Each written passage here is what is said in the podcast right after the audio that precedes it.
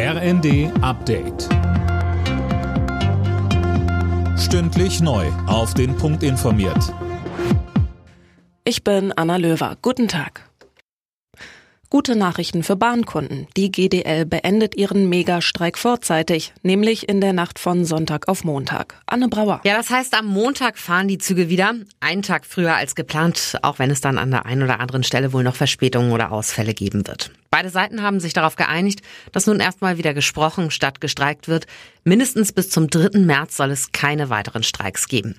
Die Bahn hat der GDL schon mal 1500 Euro Inflationsausgleichsprämie im März zugesagt und beim Streitthema Arbeitszeitverkürzung Verhandlungsbereitschaft signalisiert. Zigtausende Menschen in Deutschland demonstrieren auch an diesem Wochenende wieder gegen Rechtsextremismus. Vor allem heute am Holocaust-Gedenktag. Vor genau 79 Jahren wurde das KZ Auschwitz befreit. Allein in Düsseldorf haben sich laut Polizei mehrere Zehntausend Menschen versammelt. Auch in Osnabrück sind rund 25.000 Menschen auf die Straße gegangen.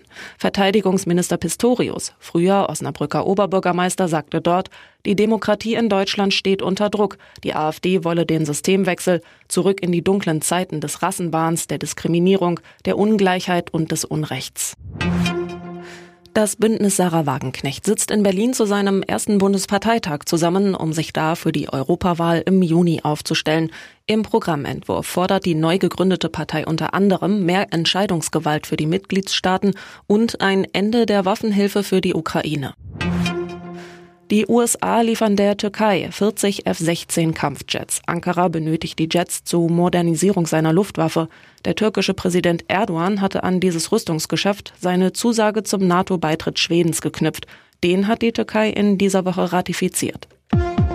Alle Nachrichten auf rnd.de